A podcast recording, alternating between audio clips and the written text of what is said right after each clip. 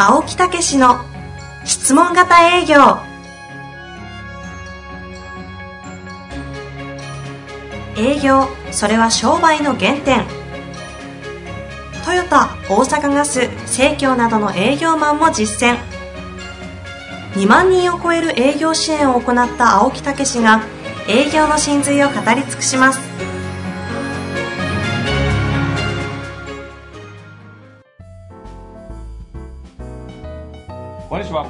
です。青木武の質問型営業。青木先生、よろしくお願いいたします。よろしくお願いいたします。今、間違って、あの、生田智久のって言いそうになっちゃいましたけど。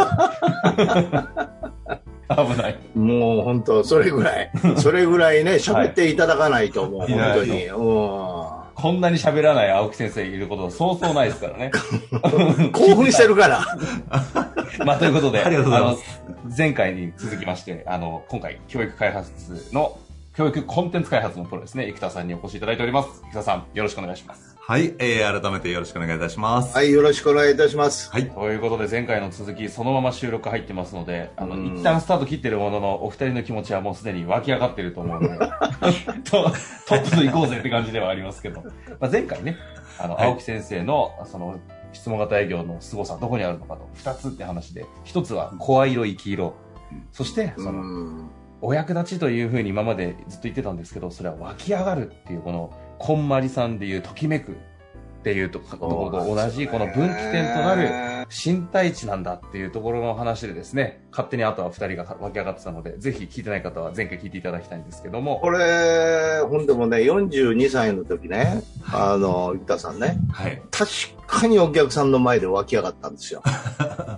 はい。うん。もうそこ、それがもう、その時に、もう全てなんですね。その時に、あーってこうなって、うん、もうそのまま人生二十何年駆け抜けてるみたいなもんですよ。うん、何にも変わってないんですよ、私の中では。たもうスイッチが完全にね、カチーンとはまったんですよ。うん。まあ、この前もね、人生をこうね、変えるスイッチみたいなね、話があったんですけどね。いやー、だからこういうことって人生あんのかな、みたいなね。うんで、もう180度バチンと変わったから見えるものが全部逆さまなんですよね。はい、はい。ええセールスにおいてもね、アプローチで、アプローチじゃなくて、もうクロージングが、要は先っていうか、お互いに分かったらもうぜひ、みたいなね。そこから説明するなんて全部セールス逆さまですから、これ。はい。ええ喋るのもそうじゃなくて質問ですしね。こんなことってあるんですかね。そ俺いつもそう思うんですよ。北さんにぜひなんか解説いただきたいというか、その42の時の一個の原体験の何かみたいなことのパラダイムシフトみたいな話って、生田さんの角度からどうですか、えっ、と、もうここがまさにおっしゃっていただいた、えっ、と、湧き上がるかどうかという内発的なものを判断軸に置くのか、外的要因、外発的なものを判断軸に置くかの判断軸が内的なものに変わった瞬間なわけですよ。ああ、なるほど。うんなので、もう湧き上がっちゃったお客さんにやっていくとこんなに楽しいんだというのを知ってしまった42歳以降の 青木先生は、もう湧き上がる人にしか提供できない体になっちゃったってことなんですよね。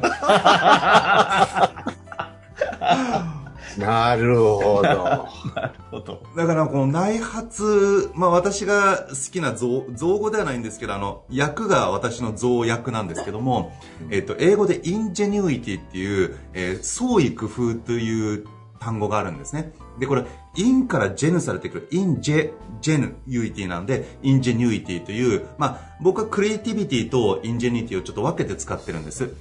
まあ、講義ではクリエイティビティで創造性なんですけども、この in から gen されるクリエイティビティなので、えっと、内発する創造性というふうに僕は訳してるんですね。で、まさにこの内発するものから来る創造性を持って生きることが、人ってやっぱ喜びであれ楽しいし、もう圧倒的パフォーマンスが出るんですよ。なんで、もう内側から湧き出てしまう泉ですよね。これを創造性に使っていく。なので、まさに湧き上がるかどうかという、その、湧き上がってないのに絞り出したお客さんのためにってやるから疲れちゃうので、湧き上がったものから入っていくともう無限の内なる泉を使って行動力が出てきますし創造性も発揮されるんでもうその瞬間からセールスが本当の足の重たいものじゃなくてスキップするものになってったっていうのもまさにその湧き上がっちゃうものの使いこなし方があの、身につかれていったというふうに私は感じられますね。はい。ほいで、それをこう表現、自分ではできるんですけど、伝えようと思っても、わかんないんですよね、みんなね。はいうん。だから、いや、こんな気分で、なんて言って、あ、そうなんですかみたいなね。もうだからもう自分一人でスキップするしかないみたいな世界なんですよ。はい。もうここからこ青木さんとご一緒される方、みんなでスキップする大会がそうそうそう行わそうれていく。うん。確かに青木先生のところに受けてもう本当に変わりましたっていうゲストの方々いっぱい出られてますけどそういう意味で言うと確かに全員スキップしてますもんね 言われてみると人生変わりました本当スキップできるようになりましたって方々ばっかりなのはそういうことなんですねそしたら新しい本で、なぜ売れる営業マンのかかとはすり減るのか。スキップしてるから スキップしちゃうからだみたいな。あなたの靴底は減ってないみたいな。スキップが足りないみたいな。疲れ、疲れて減るん違うてね。そうそうスキップで減るってアホやん。スキップするから靴底が減るわ減るわと。あなたの靴底減ってますかみたいな。たくさんこういる中で、あ、スキップしてるやつがおるみたいな。そう、だからスキップしてからちょっと削れてる角度がおかしいんですよ。革靴なのに。すごい鋭角に削れてってる。アホやあなたの革靴削れてますか？いやー、すごい。はいうんまあそんな中なんですけど今回湧き上がるというコンセプトを中心にして、うんこの質問型営業の展開をいろんなコンセプティングしながらこうはい。進めてってると思うんですけど、せっかくなので、そのあたりの話をしていただきたいなとは思うんですが、はい。どちらがいろ生田さんが良さそうですね。いや、俺は感心してるばじゃあ、かり。もういやいやいや青木先生は聞いてたいって感じです。はい。ありがとうございます。あの、まあ、そういう意味で言うと、それこそあの、この青木先生の次のお仕事の会社としての進化みたいなものを見ていったときに、えっと、結局もう全てのビジネスってアイデンティティとポジショニングなんですね。私たちは何者でどこに居場所を置くのかっていうのが、もう本当に究極で、もうこればっかり私やってるんですよ。で、そうするとやっぱ次の進化としては、えっと、ここまである意味、えっと、こう、研修とか教育屋さんっていうポジションなわけですよね。うん。で、ここを、えっと、研修屋さんから組織開発屋さん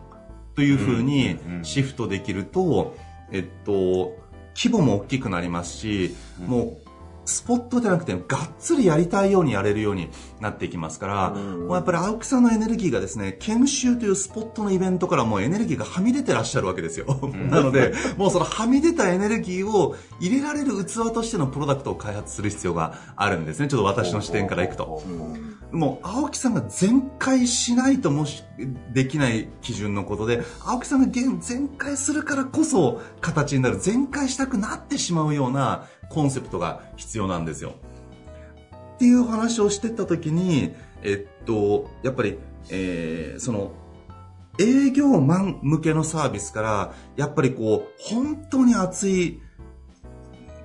関わって熱く覚醒させていけると楽しいなっていうのは、やっぱ経営者の方っていうお話もあったので、んそうすると、えっと、例えばビジョナリーカンパニーっていうのは、法人自体を作り上げましょうっていうコンセプトじゃないですか。うんうんうん。っていうことは分かりやすく言うと、えっと、なんとかセールス研修ですよっていう商品ではなくって、〇〇カンパニーっていう商品を作ればいいわけなんですよ。ほうほうほじゃあ、青木先生が作りたいし作れる、えーコンセプトの会社って何なんだと。えーで、えーこれって結構社会のですね、えっ、と、シーソーみたいなことがあるわけなんですね、社会っていうのは。なので、えっ、と、例えばこの研修業界全体で言うと最近あの、式学って会社がブワッと上場ししたりっていうのがあったんですけど、これって、えっと、数字管理が大事だよねっていうのが、なんか30年前ぐらいは当たり前だったわけですよ。で、ところがだんだん、え個性大事にしようねとか、つながり大事だよねとか、えーなんか和を尊びましょうみたいな方向がどんどんどんどん社会的には強くなってきましたよね。うんうんで、そうなるとつながりを大事にする研修みたいなものがどんどん増えていくわけなんですけども、チームビルディング研修とか。でも、じゃあ本当にそれって大事なのかっていうと、えっと、元々のこの社会背景は数字主義なバブルとかも含めた数字主義的なのが100数字主義だとしたら、人間主義的なのが20だったりしたので、じゃあ人間主義を100に持っていくことでバランス取りましょうよというのが、人間主義的な教育が広がっていった背景じゃないですか。うん。ところが今ってゆとり教育とかそういうのがどんどん広がっていったので、数字主義が30ぐらいな社会なんですよ。そこにおいて人間主義を100言っちゃうと、今度は人間主義の方にシーソーが寄っちゃってるんですね。構造的には数字主義のバランスを取るために人間主義的な、えっと、研修が広がったわけなので、で、今度人間主義が肩な社会になってるわけなので、今度またシーソーで、えっと、に数字主義的なのが流行る下地が出来上がってるんですよ。で、ここにもろに式学は数字主義をドーンと持ってったので、いい感じに人間主義的研修を入れてる会社に刺さっていくわけなんですよ。という、このポジションを取っていくっていうのが、シーソーポジションみたいなのがあるんですよ。うんはいはいはいはい。温故知新とか、まあ、アウフヘーベンみたいなのもそうなんですけども、で、まさに、最近、えっと、行われているのは、マーケティングかセールスかみたいな議論が若干あるわけですね、はい売るというか、うんうんうんなんで今ってもう Google とか Facebook とか Twitter とかああいうとこがぐいぐい伸びてる理由っていうのはシンプルで、マーケティングなんですよ。ウェブマーケティングの広告費によって、ああいう超大企業が成り立ってるわけじゃないですか。なのでもう本当に Google、Facebook が売れてるのは広告費で成り立ってる会社ですから、ゆ要はウェブマーケティングの時代になってるわけです。で、そうすると、みんながウェブマーケティングやりまくっていって、今ね、なんか電話セールスなんてほとんどやんなくなってきてるわけじゃないですか。そのスタートアップとか。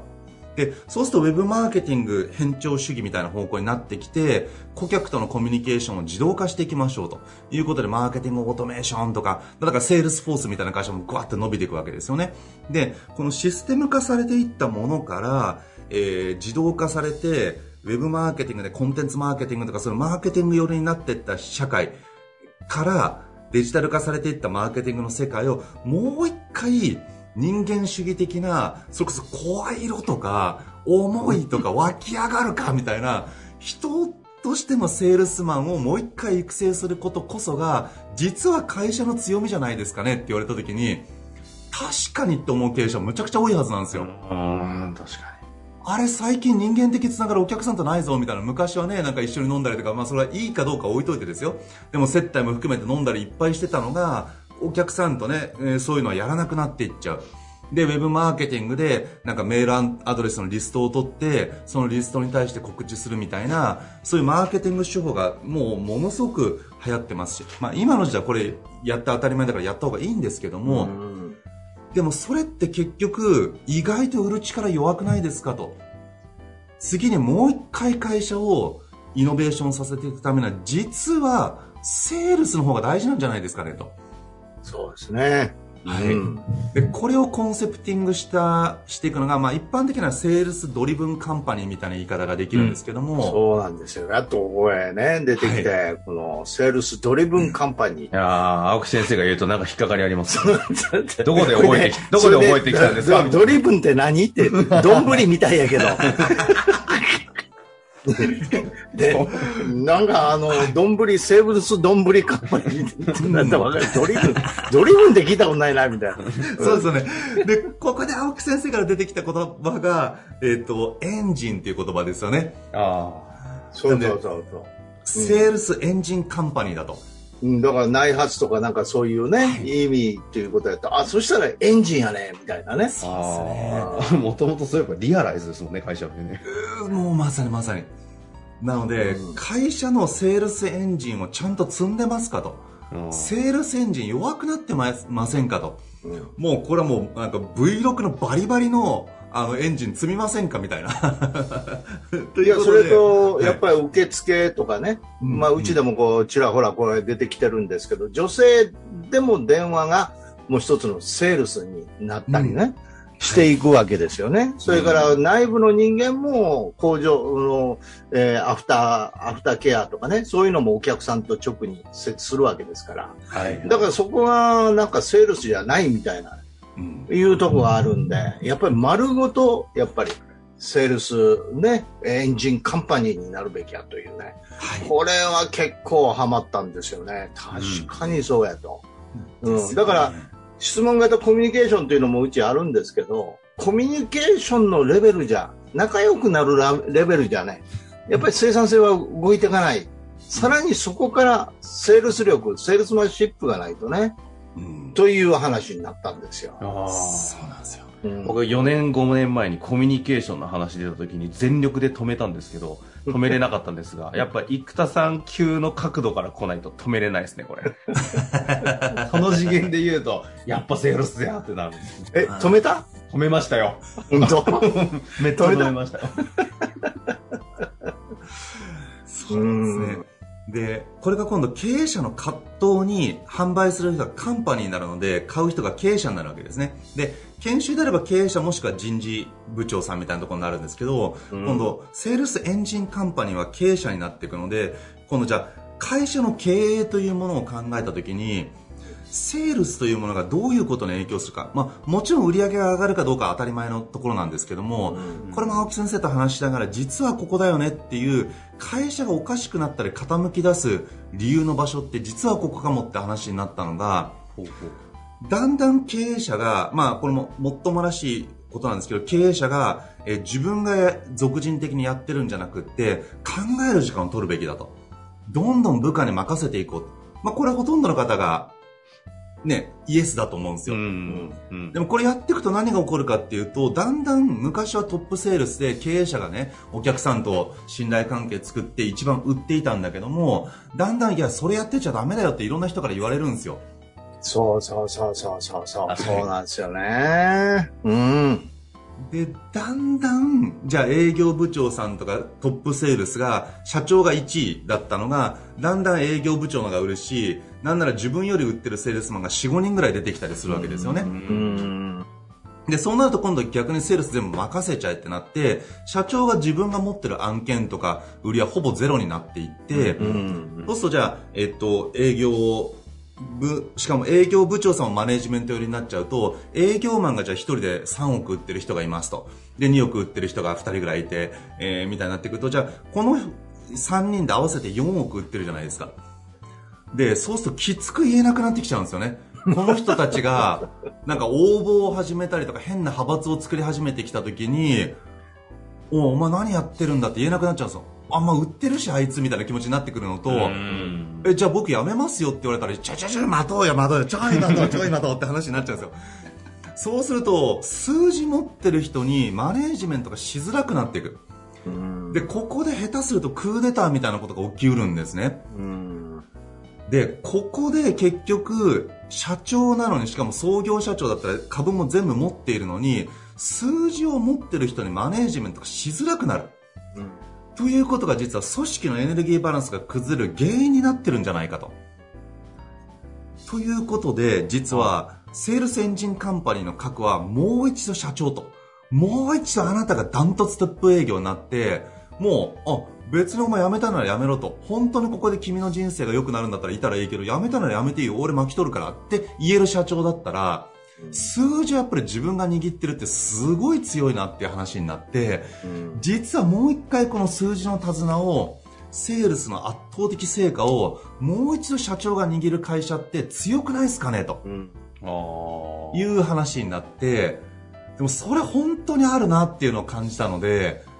実は経営者向けにもう一度質問型営業とか湧き上がる営業を青木さんが提供されて、経営者が腹の底から湧き上がってるお客さんにトップ営業で、例えばね、5億10億ボンと、中小企業で社長が5億10億作ったらすごい強いですから、えっと、そこがもしできたならば、より社内のマネジメントが実はしやすくなるんじゃないかねとそれと、あと、やっぱり俗人的やり方じゃなくてね、うん一つのシステムっていうね、営業っていうのは誰、誰もがこうできるようにしてあげるっていうかうね、んそうなると、そういうところもなくなってくると思うんですよね。はい。ええ。だから、表立ってやらなくても、もういつでも現場へ戻れるみたいなね、うん。それぐらいのやっぱり自信は絶対いると思いますし、そして教えられると、誰にでも教えられるってね、うん。というようなことでね。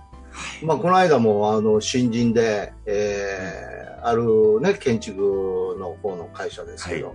えー入って7月、今月、先月かな、はい4、5、6、3ヶ月で家を1棟売ったって言うんですよ。うんはいうんあこれ、ね、前に出ていただいたところですけど、はい。それ、それがね、前は2月、翌、翌年の2月やったんですよ。はい。だからもう入って3ヶ月でって言ったらもう、ものすごい革命なんですよね。はい。ということは新人でもできるんだ、大卒の。はい、はい、はい。そういうことが起こり出したんですよね。はで、それを証明したかったって言うんですよ、そこ会社の中中すごい歩きやすくなったって言ってましたよね。いや、あ、あの子じゃなくて、今度は新人が入ったんですよ。別の。大卒の。その子がまた売り上げを上げたんですよ、3ヶ月で。あ。いやー、だからもう、誰もがやっぱりできるんだって。だからなんか営業向きとか営業向きでないとかね。まあそんなところもなんか固定観念でありますしね。うん。うん。だからもう全員がスキップ。はい。これダメだ。多分きちょっと気に入りましたね。セールス、セールススキップカンパニー。あなたの会社の営業マン全員スキップしてますみたいな。社長もスキップしてますみたいな。スキップする会社には靴が売れますみたいな。その会社に靴を売りに行きました。どんどん行くよ。いやー、本当にね。まあ、というわけで、今回2回にわたってやってまいりましたが、うん青木先生、せっかくですので、いるちょっとひ一言。いやー、なんかね、どういうの？何なの？あの、それがわからない方は、ぜひ、あの、生田智いやー。アイアイムラボ、ね。アイデンティティ研究所の方をね。うーんと言わせますね、生田さんね。ええもうありがとうございます。光栄でございます。はいやー、ねうん、なん、なんで、なんでそんなんわかるのって言ったら、こればっかりやってますからね、あればっかり。本当そうよ。本当そうです。僕、1日12、3時間とかもう10年ぐらい引きこもってずーっとここなので、すごいね。うあーりがとうございます。ん。その、いやいや、いやいや。7年6、6年分ぐらいの進化のプロセス、過程はすべて、あの、アイムラボ、アイデンティティ研究所の番組の方に載ってますので、そうですね。あの、今話してるところの原点みたいなコンテンツのところからあるので、そうそうそうそう。あの、ぜひ聞いていただきたいんですが15回ぐらいまでずーっと行って、そこから進まないんですよ。だんだん難しい言葉がいっぱい出てくるから。そうなんですよ。それでこれ、あれ？過去に聞いたことある、あるけどな、みたいなね。言葉がだんだん何回も聞いてる間に分かってきたみたいな。言葉分からへんから聞いてないと思ってたら、実は聞いてたみたいなね。はい。ということで、まずは10回、15回ぐらいまでをね、ぜひそううそうそう。そう。やっぱりね、うちも、やっぱり裏でセールス、あのー、セルフマネジメントって言ってミッションとかビジョンとかね、やっぱり作るっていうところなんかも手伝ったりしてるんですけど、やっぱりそういうところのベースのことをものすごいやっぱり言ってくれてますよね。ね。あーいやー、本当に。もうまあ、とないんうことで、今回、え？もう終わり？最後の最後で喋りたくなるやつですね、またこれ。いやーとにかく本当に、まあ今ちょっと開発にね、はい。こう、向かってますから、まはいたぜひどんなことが出るか、またそれが開発されたら、また生田さんに出ていただいていね。やーぜひぜえひ。いうえまあことで。とにかく、はい今はもうさっきのね、えー前回の湧き上がるっていうのと、それからセールスエンジンカンパニーっていう、こういう二つのキーワードが出てきてね、そこからどう組み立てるかっていうね、えーいうようなことと、もう本当に、あの、私自身はですね、えーもう、ちょっと、遠藤さ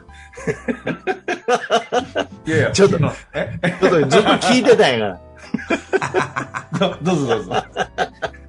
いやー、本当に、なんか言うの忘れてもたから。もう、とにかく、めっちゃ影響されてるじゃん。新たに作り上げていってね、えーいいものにしていきたいと思うんで、もうぜひ、生田さん協力いただきまして。もうぜひぜひ。はい。ねはい。うんもう青木先生のね、最後の中身は全然なかったんで、編集しておきますんで。まあ、ということで、今回2回にわたってやってまいりました。また、ぜひ、生田さん遊びに来ていただきたいと思います。はい、ありがとうございます。ありがとうございました。ありがとうございました。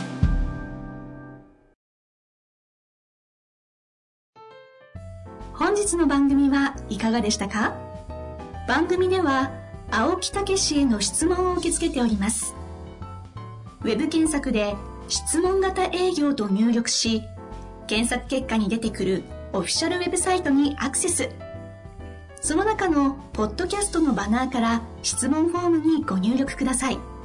たくさんのご応募お待ちしております。